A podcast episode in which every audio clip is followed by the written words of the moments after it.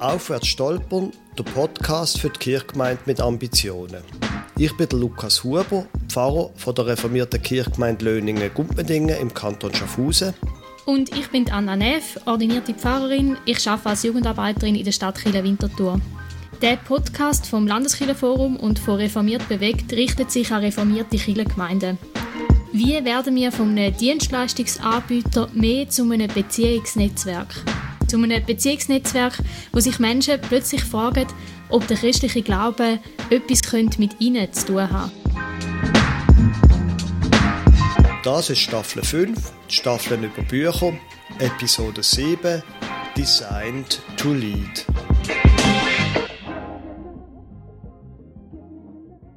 In dieser fünften Staffel reden wir über Bücher, die uns im Gemeindebau fest geprägt haben. Heute geht es um das Buch Designed to Lead von Eric Geiger und Kevin Peck. Lukas, du hast das Buch vorgeschlagen. Was findest du gut daran oder wieso hast du es vorgeschlagen? Die Themen, die dort in vorkommen, beschäftigen mich schon wirklich intensiv seit Jahren.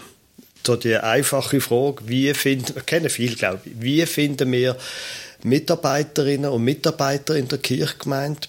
Vielleicht fast noch präziser, wie bauen wir Leader auf? Also Leute, die nicht nur einfach mithelfen, sondern die Verantwortung übernehmen, die andere können führen Leute, die etwas bewegen. Die Grundthese von diesen drei Kreisen, die wir nachher gerade werden referieren, die finde ich sehr überzeugend und das, was sie über Kultur sagen von einer Kirchgemeinde, wie man Kultur auch verändern kann, das finde ich sehr, sehr spannend. Und vielleicht muss man sagen, wenn ich mir das jetzt nochmal überlege, ich habe das Buch vor fünf Jahren gelesen. Ich finde es immer noch, wenn ich es jetzt noch im Hinblick auf die Episode nochmal gelesen habe, finde ich es immer noch gleich spannend und gleichzeitig glaube ich, das Buch kann möglicherweise auch ein bisschen verstörend sein, so für eine durchschnittliche landeskirchliche hm. Gemeinde. Mhm. Das klingt vielversprechend. Ja, genau. Wobei, man muss etwas vorausschicken, glaube ich. Das Buch ist aus einer anderen Welt. Das ist nicht aus der, aber es ist ein amerikanisches Buch, oder? Das ist nicht geschrieben mit dem Hintergrund von einer reformierten Landeskirche in der Schweiz. Es kommt aus einer Welt, aus der Welt der südlichen Baptisten Entsprechend liest sich das Buch manchmal sehr, sehr evangelikal, fast bibliz oh, nein, nicht fast, richtig biblizistisch. Also quasi jeder Punkt, den sie machen, für das muss man irgendwie einen Bibelvers finden, sonst gilt es ja nicht. Mhm. Also von daher ist manche Sachen, glaube ich, wirken für einen durchschnittlichen Reformierten befremdlich, aber gleich, dass es so provozierend auch ist, ich finde, es ist sehr, sehr lohnenswert. Grundannahme von dem Buch ist, das tönt schon ziemlich steil. Die Kirche ist von Gott dazu bestimmt, Lieder aufzubauen. Also mhm. Menschen aufzubauen, die Verantwortung übernehmen, die Sachen anrissen. Und jetzt ist der Punkt von dem Buch eben, mit Lieder sind nicht Pfarrerinnen und Pfarrer gemeint, sondern einfach Menschen. Menschen, die Sachen anrissen, die Sachen leiten. Das können Pfarrerinnen und Pfarrer sein, aber es ist nicht nötig, dass jemand Pfarrer ist, um ein Leader zu sein. Und gerade wenn du jetzt meine Kantonalgeräte so ein bisschen, nicht wahr, äh, aus dem Neikästchen, bei unserer Kantonalkirche merkt man, der Pfarrmangel wird kommen. Wir werden wahrscheinlich in den nächsten zehn Jahren nicht mehr alle Stellen können füllen Und dann ist die Idee von unserer Kantonalkirche, okay, wir schichten die Arbeit einfach von bis jetzt Pfarrerinnen und Pfarrer gemacht hat, um in Zukunft sollen Sozialdiakoninnen oder Katecheten die Arbeit übernehmen. Tönt zuerst einmal einleuchtend, mhm. aber was überhaupt nicht oder fast nicht im Blick ist, ja, Moment, man könnte sich überlegen, ob andere Aufgaben auch andere Menschen, die nicht Katechetik-Ausbildung haben und nicht eine Sozialdiakonin-Ausbildung, vielleicht könnte man einfach Leader aufbauen aus der Kirchgemeinde, Leute, die nicht angestellt sind. Das ist wie eine Art gar nicht im Blick. Und das, glaube ich, also um das geht es im Buch und das finde ich auch spannend an dem Buch. Also bei uns ist es so, in der Jugendarbeit ist klar, wir probieren Leader aufzubauen. Und wenn die Leute dann an, wie eine Art an die Grenze stoßen von der Frage, wie viel Aufwand das sie können betreiben, weil sie haben ja nebenan einen Job, oder? Das sind mhm. Leute, die einfach dann überlegen wir uns, okay, können wir die Grenzen, die sie haben, mit Geld ausdehnen, ausweiten, damit sie sich noch mehr können in der Jugendarbeit oder so beteiligen und dann überlegen wir, können wir sie zu 20 Prozent oder was auch immer anstellen. Also wir gehen vom, vom, vom Führen aus, von dem, dass jemand sich engagiert und dann überlegt man, ob eine Anstellung kommt. Und das ist in den meisten, behaupte ich jetzt einfach mal, in den meisten Kirchen überhaupt nicht im Blick. Mhm. Ich finde es jetzt gut, dass du das am Schluss noch gesagt hast, mit dem, je nachdem sie dann auch anstellen, weil das wäre gerade meine Rückfrage gewesen. Also es ist nicht eine, eine Sparmaßnahme sozusagen, dass man jetzt einfach probiert, das von der, wo die Fahrpersonen sonst gemacht haben, auf Freiwillige abzuwälzen und dann hat Kille weniger Kosten, sondern es geht um eine Grundkultur, genau. dass man Menschen Verantwortung übergibt in der Kirchengemeinde und die können selber auch Kirche mitgestalten. Also sie, wir werden nachher noch davon haben, sie kommen ja mhm. auch vom Innerlichen, vom Theologischen, vom eben Bibel, mhm. Bibel, Bibel, oder? Sie kommen von dem her, nicht von dem, dass wir können Geld sparen können. Das wäre wirklich falsch. Auf der anderen Seite frage ich mich oft schon, also all das, was ich mache, bin ich da der Richtige? wo das kann machen oder könnte das auch jemand anders machen? Entweder zahlt, Sekretariat und so weiter, oder gibt es auch Leute, die das einfach sowieso können, wo dann natürlich logischerweise nicht können 40 Stunden in der Woche arbeiten aber wo bereit sind, um vier Stunden in der Woche sich zu engagieren für das Reich von Gott. Mhm. Ja. Ja, also die Grundthese von dem Buch, wo wir jetzt darüber reden, ist, dass es drei Sachen braucht, um Leiterschaft fördern in einer Kirche. Und das sind drei konzentrische Kreise. Der innerste Kreis, dort geht es um die Überzeugung, dass Kirche dazu da ist, Leiterinnen und Leiter zu fördern. Also wir, sind, wir haben den Auftrag, das gehört zum Kerngeschäft von dem, was wir machen als Kirche. Genau. Dann der zweite Kreis ist eine Kultur, eine Kultur von der Leiterförderung. Und zuerst ist der Kreis von der Strukturen. Also die Kultur, die muss sich auch in den Strukturen zeigen, dass es überhaupt möglich ist, dass Leute können Verantwortung übernehmen und gefördert werden in der, in der Leiterschaft. Mhm. Und auf Englisch gibt es da eine, eine, schöne Alliteration: Conviction, Culture und Constructs. Kann man sich gut merken. Und was ich eigentlich da einen sehr wichtigen Punkt finde, ist der Punkt der Strukturen und der Überzeugungen, wie das zusammenhängt. Also du musst die Überzeugung haben, dass das wirklich gut ist, dass man Menschen fördert in, der Leiterschaft, dass sie können Verantwortung übernehmen können. Dass es nicht nur darum geht, oh, wir haben jetzt niemanden, der den Posten übernimmt.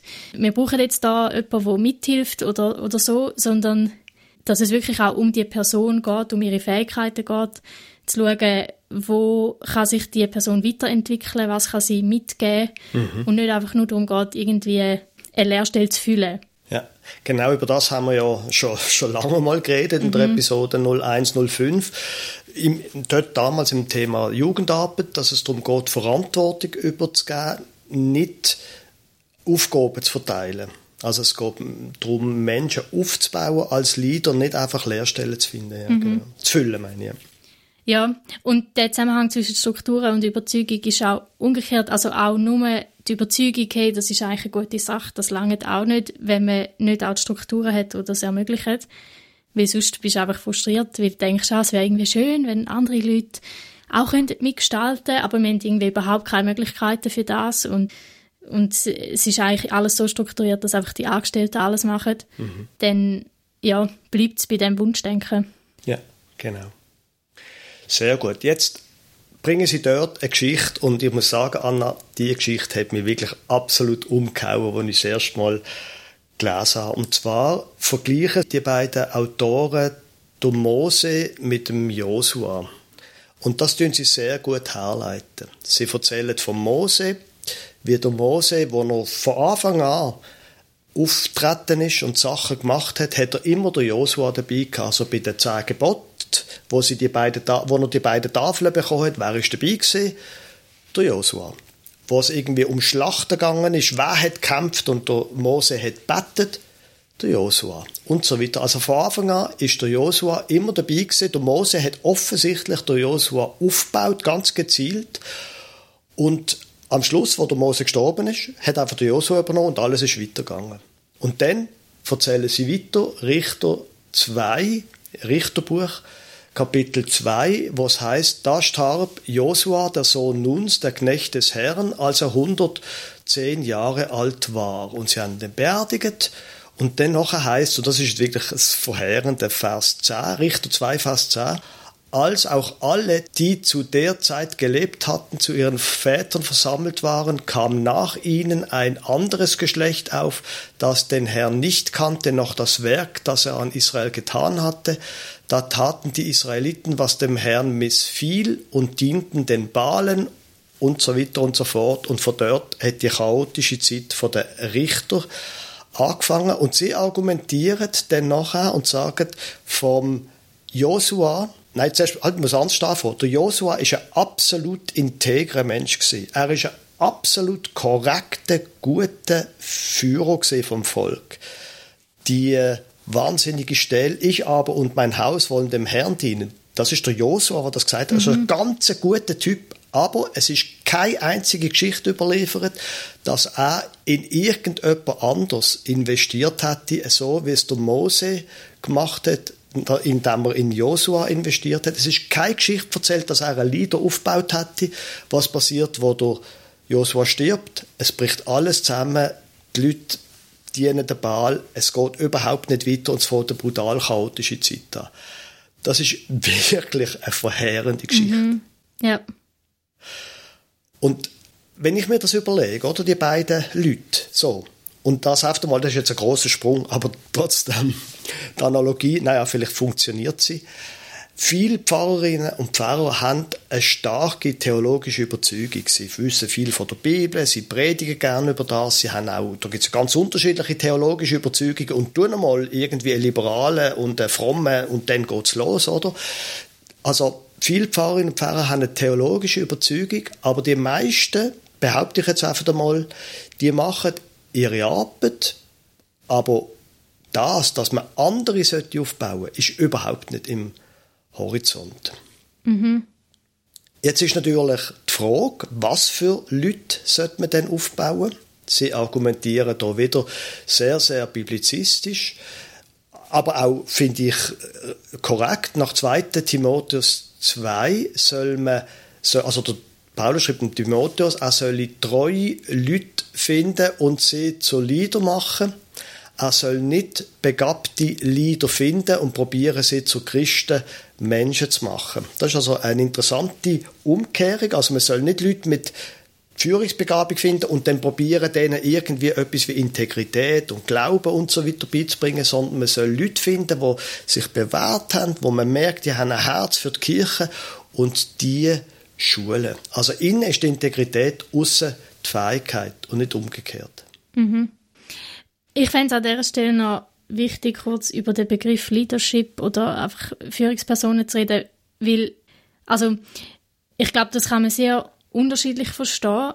Äh, ich habe dann schnell so ein das Bild von einer charismatischen Person, wo irgendwie Leute um sich schart und, und ein Team anleitet.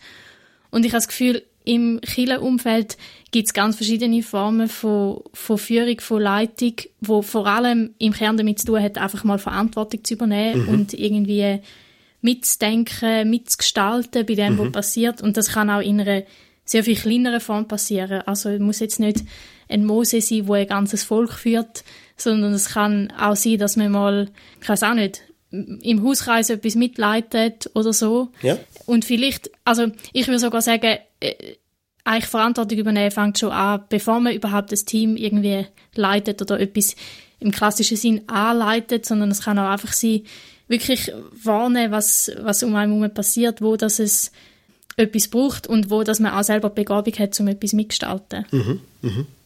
Klar, unbedingt Verantwortung übernehmen, aber das auf dem Radar haben, schauen, wer zeigt Führungsbewusstsein auch und die dann bewusst zu fördern.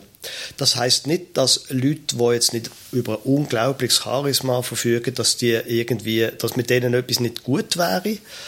Aber das, was Sie sagen, Design to Lead ist, dass wir ein Auge auf die Leute haben, wo man ihnen noch mehr Verantwortung geben kann und wo man auch fördern kann. Und um das geht es ja mhm. im Weiteren, dass man die Leute eben fördert und ihnen mehr Verantwortung noch, also einfach probiert, mehr Verantwortung zu geben und mit ihnen einen Weg geht, dass sie ihren Platz auch können finden mhm. Gut, jetzt haben wir schon ziemlich viel geredet. Mhm. Die drei Punkte, die drei konzentrischen Kreise. Innen Überzeugung. Sie argumentieren eine relativ klassische Stelle in der US-amerikanischen Diskussion mit Epheser 4, Vers 11 bis 13, wo von Jesus Rede ist. Wir haben auch schon über das geredet. Und er selbst, also Jesus, also Christus, gab den Heiligen, das ist gemeint, die einen als Apostel, andere als Propheten, andere als Evangelisten, andere als Hirten und Lehrer, das wären eine Art wie die quasi Angestellte, die offiziellen Leader, damit die Heiligen zugerüstet werden zum Werk des Dienstes. Also die Heiligen, die Gemeinde sollte schaffen, nicht die Angestellten. Also wenn ich das einfach mal so darf übertragen, die Angestellten sollen die Heiligen zurüsten zum Werk des Dienstes, fördern und für das braucht es eine innere Überzeugung, dass man das sieht. Doch es geht darum, Menschen in die Verantwortung hineinzuziehen, zum Mitschaffen. Das ist das, was Gott uns als Auftrag gibt. Mhm. Natürlich geht es zuerst um einen Auftrag, das ist das Evangelium. Nachher geht es auch, da kommt es nachher noch ein mehr dafür, um das persönliche Wachstum, dass die Menschen eben von innen her wachsen. Und nachher geht es auch darum, dass sie gefördert werden als Leader, Verantwortung übernehmen an dem Ort, wo Gott sie beruft, wo auch sie merken von ihren Begabungen her. Mhm. Ja, der zweite Kreis ist der Kreis von der Kultur. Und das hängt natürlich zusammen mit den Überzeugungen. Also am Schluss ist unser Verhalten immer gelenkt durch das, wo wir tiefst davon überzeugt sind. Und mhm. es geht bei dem immer auch um wirklich grundlegende theologische Fragen. Also die Frage, was, was ist unsere Autorität? Wie, wie stehen wir zu der Bibel? Ist die Bibel unsere Autorität? Und wenn ja, wie verstehen wir die? Auch die Frage, was ist Kirche überhaupt? Und also ja, aus wem besteht eigentlich Kirche oder aus was? Wer gehört da alles dazu? Auch wer leitet eigentlich Kirche? Wer ist der Chef oder die Chefin von der Kirche? Ist es die Pfarrperson oder ist es Gott? Und wie zeigt sich das? Das sind grundlegende Überzeugungen, wo, wo wichtig sind, wo am Schluss nämlich sich im Verhalten zeigen und wo, wo die Kultur prägen, wo eine Kirche gemeint hat. Mhm. Also darum ist es im Kern ist, ist die Überzeugung, aber nachher zeigt sich das in der Kultur drin und selbst wenn man vielleicht gar nicht die ganze Zeit explizit über die Frage redet, sieht man das in der Kultur drin, was eigentlich die Überzeugungen sind, wo die einzelnen Leute haben. Und das kann sein, dass das dann auch mal in sich in Glaubenssätze zeigt, wo explizit formuliert sind, wo sich eine Kirche gemeint oder eine ganze Kirche sagt, hey, das glauben wir aber es zeigt sich auch in sonstigen in Handlungen, in dem, wie man den Gottesdienst gestaltet oder wie man miteinander umgeht oder auf was man setzt als Kirchengemeinde, was die Aktivitäten sind. Ja, genau. Und Sie sagen dort, dass Kirchenkultur drei Schichten hat. Das ist das, was du vorher gesagt hast. Die tatsächlich, und Sie unterscheiden das, ähm, die Grundlage von dem ist ein Edgar Schein, den habe ich nicht kennt, aber mir leuchtet das ein, dass die drei Schichten auf der einen Seite die tatsächlichen Glaubenssätze, was Menschen wirklich glauben, denn das, was man formuliert, dass man tätig glauben und als drittes Ausdruck von der formulierten Glaubenssatz, die sogenannten Artefakt. Und weil man das eben unterscheidet und weil man nicht alles davon sieht, ist ja die ganze Kirchenkultur so interessant und auch so komplex und so schwierig zu verstehen. Oder? Dass manchmal spürt man ja etwas da, redet man von etwas, aber dann, es gibt ja den Satz von Peter Drucker, glaube ich, Culture eats strategy for breakfast. Mhm. Und das ist genau eine Frage von der, die Frage von der Kultur, wo eben nicht unbedingt man alles sieht, sondern es kommt darauf an, was die Leute wirklich glauben und ob das zu dem passt, was man macht.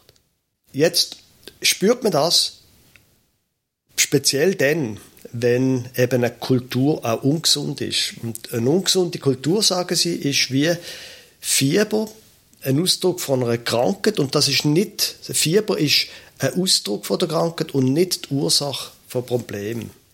Die ungesunde Kultur entsteht dann, wenn eben die ausgedruckten Überzeugungen nicht mit den wirklichen Überzeugungen übereinstimmen. Und darum ist auch die Frage von einem Leitbild manchmal so komisch. Wenn ein Leitbild etwas anderes ist als das, was die Leute wirklich glauben, mhm. dann merkt man, das passt gar nicht recht. Kirchengebäude und auch die Angebote, die man macht, das sind Ausdrücke von der Kultur und gleichzeitig gilt nicht auch das andere. Das, was man macht, prägt auch die Kultur von einer Kirche. Und darum sagen sie quasi, man muss wie eine Art bei den Überzeugungen unterhalb von der Oberfläche ansetzen.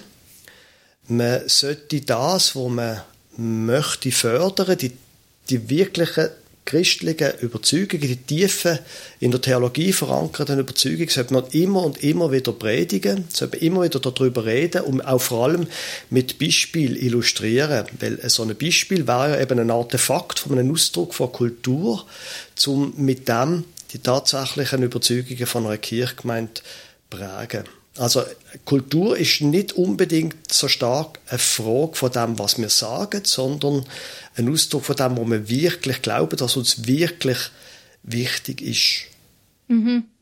Und das heißt, es geht gar nicht unbedingt darum, Hirnwäsche betreiben und den Leuten plötzlich neue Überzeugungen einpflanzen, Nein. sondern mhm. wenn man Kultur verändern dann muss einfach der Link zwischen Überzeugung und Kultur wirklich richtig gemacht sein. Also dass wirklich das, wo, wo die Leute ja schon überzeugt sind davon, dass das auch einen Ausdruck findet in der Kultur und dass das explizit immer wieder gesagt wird, dass das ja. auch illustriert wird, hey, das machen wir wegen dem, dass da die Verlinkung immer wieder stattfindet. Ja, genau. Und da sagen sie auch, und da, also wie gesagt, es ist ein amerikanisches Buch, sehr evangelikal, aber in einem Punkt, oder in dem Punkt, haben sie schon auch etwas zu sagen, dass nämlich die tiefen Überzeugungen von einer reformierten Kirchgemeinde auch einer Kultur von, von Mitarbeit entgegenstehen also wenn zum Beispiel eine Kirche glaubt, ja, wir sind schon alle okay, so wie wir sind, Gott findet uns auch alle einfach okay, egal was wir tun, dann ist ja schon die Frage, kann aus dem heraus für entstehen, Begeisterung, Engagement für eine Kirche als der Ort, wo, wo Lebensveränderung passiert?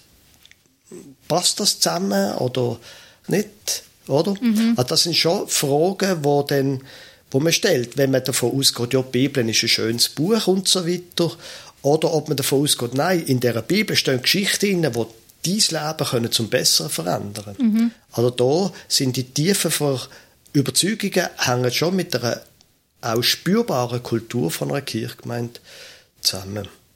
Mhm.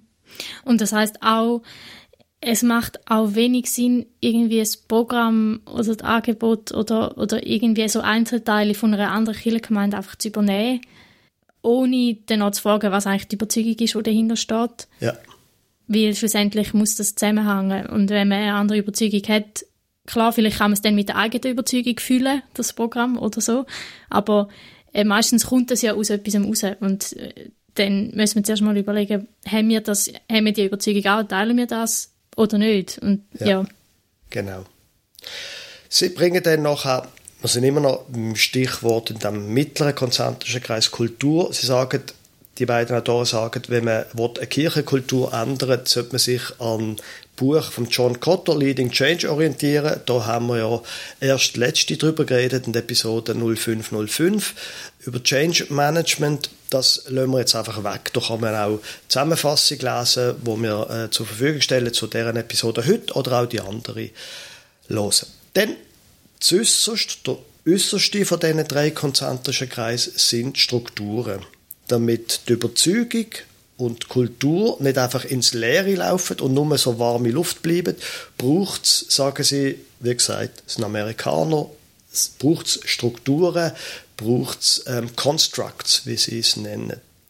Sie gehen davon aus, dass für Jesus Nachfolge und Leiterförderung nicht voneinander getrennt sind.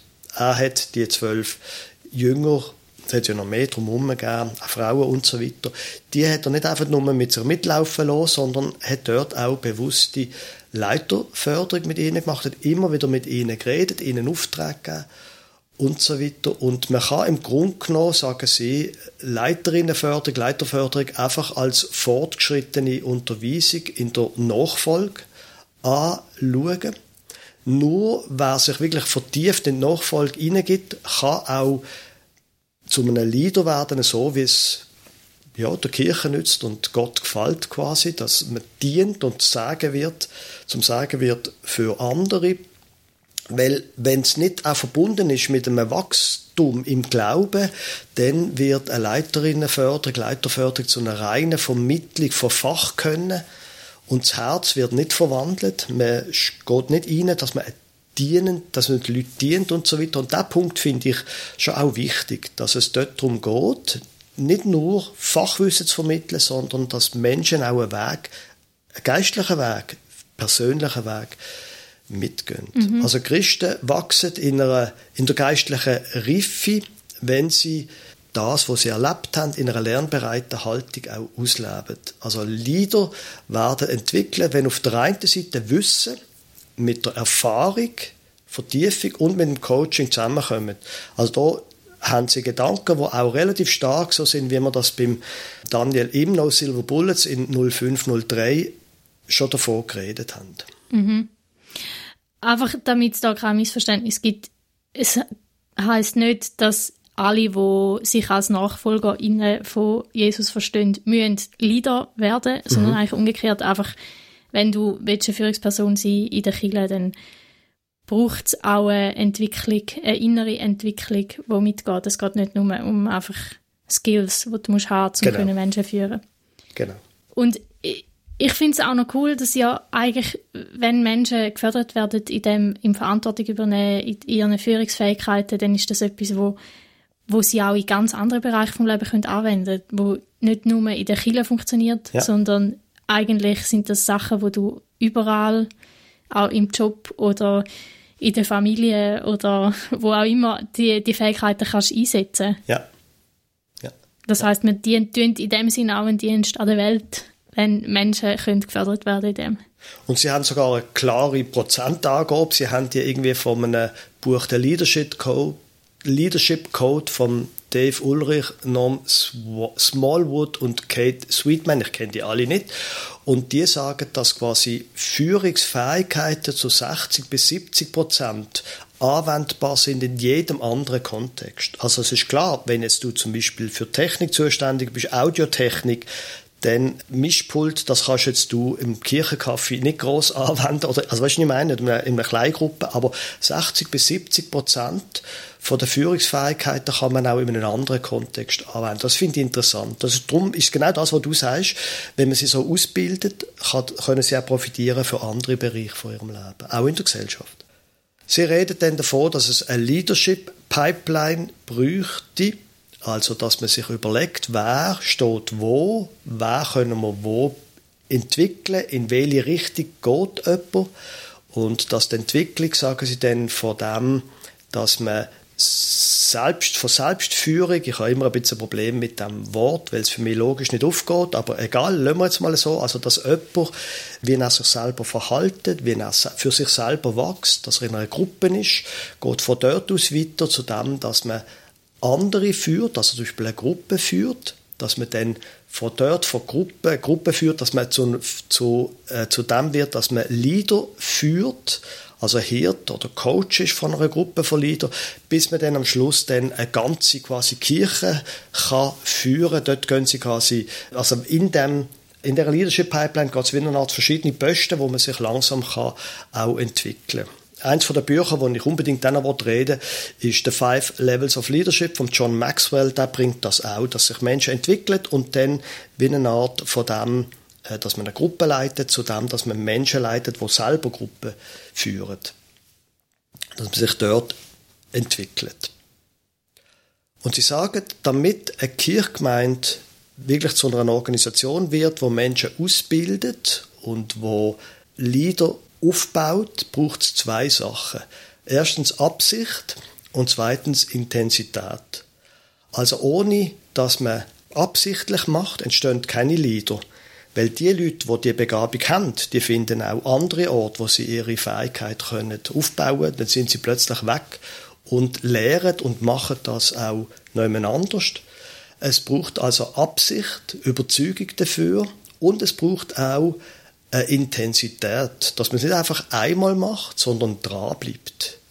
Also bei uns im Konkreten sieht es so aus, in der Junge Kirche Klettgau in unserem Jugendbereich, dass wir haben dreimal so eine Strategiesitzung im Jahr, wo alle Hauptleiter und Hauptleiter und Leute von der Kirche stehen und Pfarrpersonen zusammenkommen und diskutieren und da ist an jeder von dieser Strategiesitzung ist ein Punkt, gönn eure Leute in Weiterbildungskurs. Also in Leiterkurs. Das ist jedes Mal ein Thema. Wir haben ja auch einen Teambegleiter seit neuerem. Der fragt auch in den einzelnen Teams nach, wo steht jeder von euch im Team. Übrigens, Anna, gerade heute zu oben, wo wir das aufnehmen, habe ich gerade zwei Sitzungen hintereinander. Zuerst eine Sitzung, wir haben Kinderwoche in der Frühlingsferien. Und die Frage heute oben wird sein, die Jungleiter, die dort mitgeschafft haben, wie könnten wir die weiter fördern? Könnten wir die noch anders als in der Kinderwoche integrieren, in eine, auf eine Leitungsfunktion? Und nachher, die zweite Sitzung, die wir heute oben haben, ist zum Thema Mini-Leiter, also ganz junge Leute, wo man schon ganz jung kann anfragen dafür, für eine kleine Leitungsaufgabe, um das gerade den Horizont aufzumachen. Man könnte ja nicht einfach nur in die Jungschau gehen, sondern auch mitleiten. Also das, meine Sie, das braucht Absicht und Intensität. Und da muss einfach mehr als Verantwortungsträgerinnen und Träger dran sein und das auf dem Schirm haben und immer und immer wieder von dem reden. Mhm. Ja, ein Punkt, wo mir da noch wichtig ist zu dem ganzen Thema Leiterschaft fördern, ist so ein bisschen, dass das Verantwortung übernehmen und mitgestalten, das tönt nach sehr viel Arbeit für die Leute aus der Kirchengemeinde und passt irgendwie nicht so zu einer immer mehr unverbindlichen und individualistischen Kultur, gerade so ein bisschen unter den jungen Leuten. Mhm. Also auch in meinem Umfeld merke ich so Sachen, Verantwortung übernehmen bei Sachen, für das ist es viel schwieriger, Leute zu gewinnen oder man hat viel weniger Lust auf das, als einfach mal irgendwo ein bisschen mithelfen und mal etwas mitmachen. Aber gleichzeitig, glaube ich, hilft es mega, wenn man da so ein bisschen einen Shift hat von dem, wie man über das denkt, dass es nicht darum geht, also, oder, dass wenn Menschen am richtigen Ort eingesetzt werden oder dort einen Platz, einen Raum haben zum Mitgestalten bei etwas, wo sie wirklich bewegt und sie auch merken, sie werden gefördert, indem sie kommen weiter, dann kann das mega viel Energie freisetzen. Und das mhm. ist es überhaupt nicht, fühlt sich das auch viel weniger als Arbeit an, sondern dann kann das, kann das mega viel Positives bewegen in der Entwicklung von einer Person. Mhm. Ich habe das bei einem Projekt erlebt, wo eine junge Frau, die gerade so ein bisschen ja, verschiedene Lebenskrisen hatte, dann in diesem Projekt eine Aufgabe können übernehmen oder eine Verantwortung können übernehmen, wo einfach zu dem Zeitpunkt genau passt hat und genau zu ihren Fähigkeiten passt hat und auch viel freigesetzt hat und ihr mega weitergeholfen hat, einfach auch sonst im, in ihrem Leben. Und so einen Moment finde ich dann mega hilfreich, zu mich immer wieder an das erinnern, auch wenn ich Leute anfrage für irgendwelche Sachen, weil mich das schon auch ein bisschen Überwindung braucht, wenn ich denke, oh, die Leute haben ja eh schon mega viel mhm. zu tun, da will ich sie nicht noch mit anderen Sachen belasten. So die Perspektive, hey, es kann sein, dass die Person jetzt genau das braucht und eigentlich so einen Ort sucht oder das braucht, so einen Raum zu haben, wo sich auch mitgestalten Ja, absolut, absolut.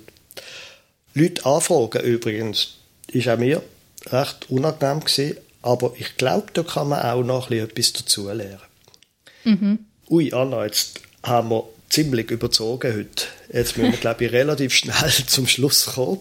Ich glaube, es ist ein wichtiges Thema und die Grundthese von dem Buch würde ich insgesamt eben schon teilen. Es ist eine wichtige Aufgabe von uns als Verantwortungsträgerinnen und Träger.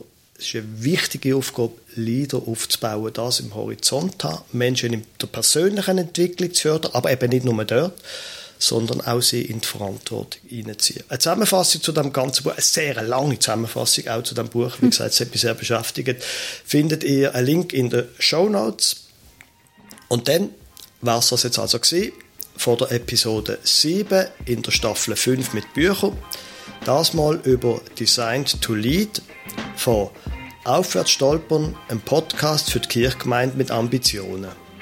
Wir freuen uns, wenn Sie Ihre Radioempfängerin auch nächstes Mal wieder einschaltet.